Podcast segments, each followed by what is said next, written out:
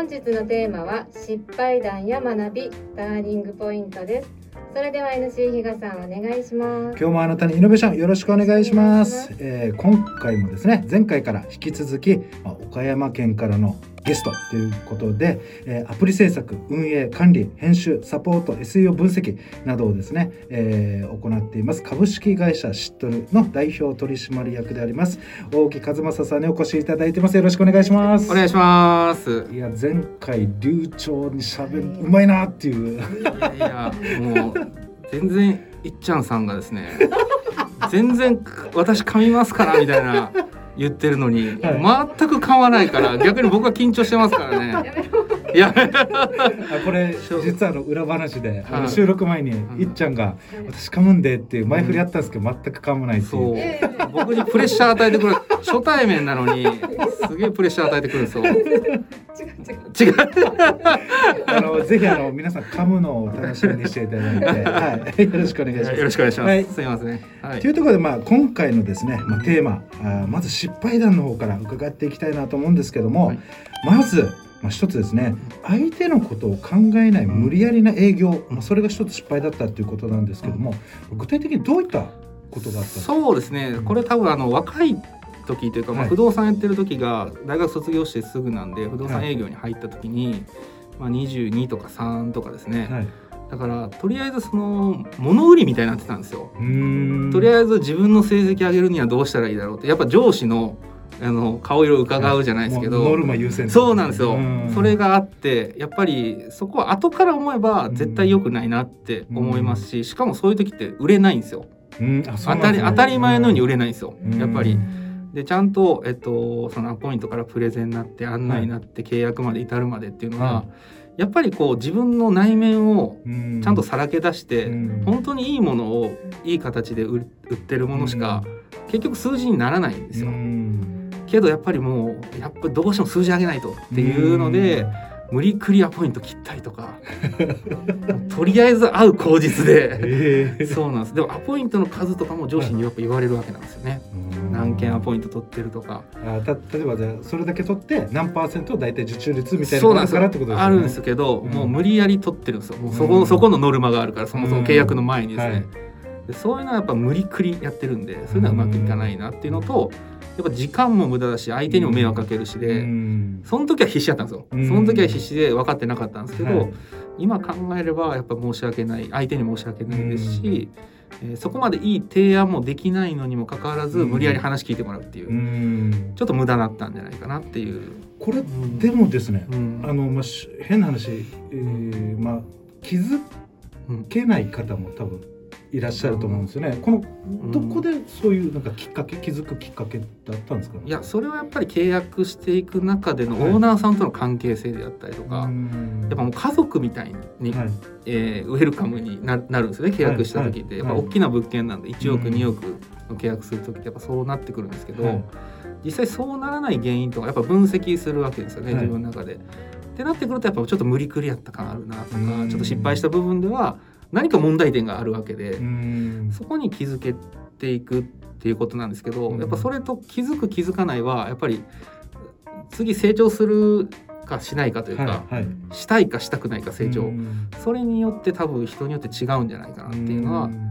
ありますけど、はただただ給料もらって、えーそれで終わりっていうまあ先輩も後輩も同僚もいましたけど、やっぱ数字上げてる人はやっぱりそういういい意味での考え方というか、次につなげるようにどうすればいいかっていうのやっぱ常に考えてる人が多かったんで、まあそこは絶対数字につながるなっていうのはありますね。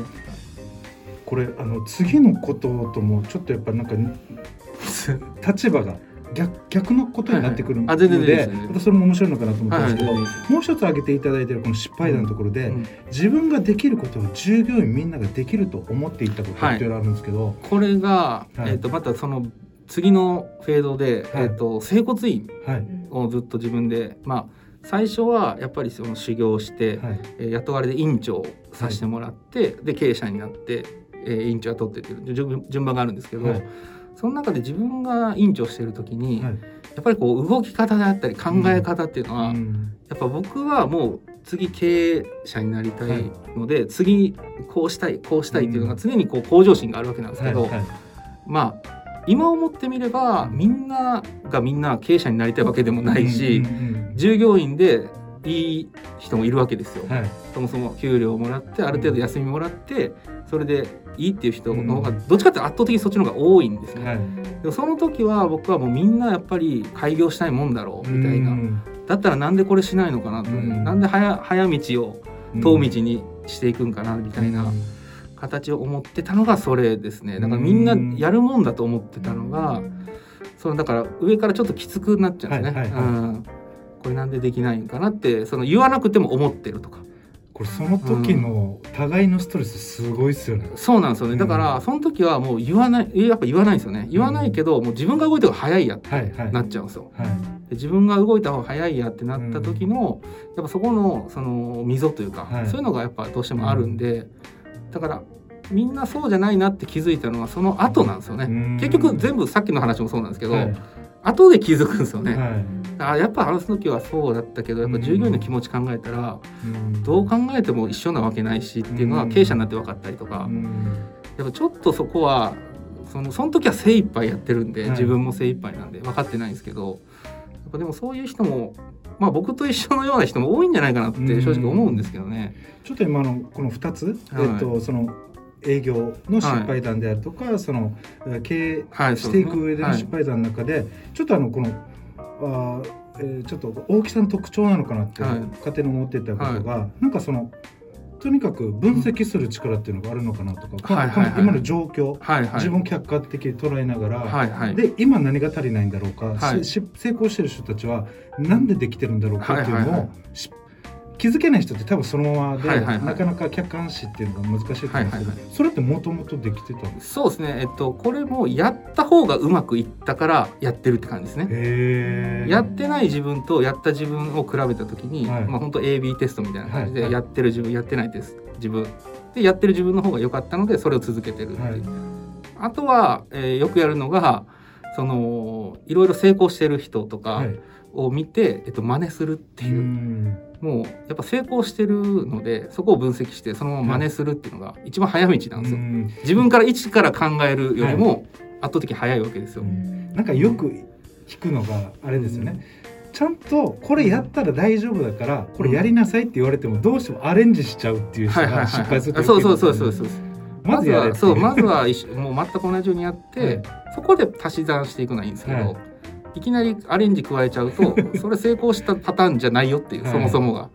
真似になってないよっていう感じですね。うんなるほどですね、はまあそんな大木さんがですね、まあ、学びターニングポイントっていうところを挙げていただいてるんですけども、まあ、出会ってきた人に恵まれている、まあうん。高校大学不動産会社整骨院、いうん。先生や上司、まあ、いろんな方々に恵まれてるました、ということをお言われてるんですけども、うん。このいろんな方々と出会ったことのそのターニングポイントってなんか大きな感じた部分ってあるんですかね？いろんなそれぞれのあると思うんですけど。そうですね。やっぱりこのターニングポイントになってる人はやっぱはい。結果的にはい。やっぱ付き合いも今も一生の付き合いというかあやっぱりそのもうターニングポイントになってない人ってあんまりいないんですけど、はい。出会った人が全てだとは思うんですけど、その中でもやっぱり、えっとまあ、中学から高校に行く時の、えー部活の先生であったりとか、えー高校も寮だったので、はい。ちょっと厳しかったりとか、はい。あと大学にいた時の大学の先生とか、はい。えー不動産入った時のはい。直の上司とかやっぱ全てが本当運良くて、うん。めちゃくちゃいい人に恵まれてるんですよ。はい会社で言ったとしてもはい例えば部活で言っても、はいまあ一人ぐらいちょっと変な人いるじゃないですかすね。会社って、ちょっとやっぱりね、はい変な言い方するとやっぱ一人ぐらいちょっと自分の合わないなっていう人は絶対いると思うんですけど、そこが直の上司にならなかったりとか自分が会う人がたまたまとか高校の時の寮生活でも同じ部屋ではい。やっぱこう合わないなっていう先輩よりはその会う先輩と一緒の部屋になってるたりとうん。かこれって自分で選べなくてうん。勝手に決められてるもんなんですけど、はいはい。まあ、それがたまたまなのか運命なのかわかんないですけど、はい。今までの人生はそういう形で、うん。本当にうまいこと人とつながれててまあ今も、うんまあ、多分一生の付き合いになるんじゃないかなっていう人ばっかりですね。なるほどですね、うんまあ、そういった人との出会いからのターニングポイントがそうですねあるというですね。はいはいというところで、えー本日は、えー大木さんのこの失敗談とか、まあ、学びターニングポイントいろいろ伺わせていただきました。この失敗談の中ではですねうん。もともとやられていた営業であるとか、そのお経営の中での従業員がどうしてもお思うど思い通りに、えーならない、えーそういったところの中で、えー実はその自分の中に、えーいろんなあーなんだろう課題っていうのが明確にしていてそれを自分の中で振り返りながらあいろいろテストしてながらですね、えー見つけていって現在に至るっていうところですねあとはその学びターニングポイントの中では本当にこの学生時代から今に現在に至るまで本当に多くの方と出会いながら不可抗力ではあるけどなぜかその引き寄せの法則じゃないですけどもう本当にいろんな方々といいタイミングで巡り会えたんですっていうようなお話でしたね。はい、株式会社シットル代表取締役大木和正さんへのご連絡先は shittoru-seo-app.com シットル -seo-app.com で検索お願いします。概要欄からも確認できますので LSM 情報と YouTube で検索お願いします本日は以上になります See you!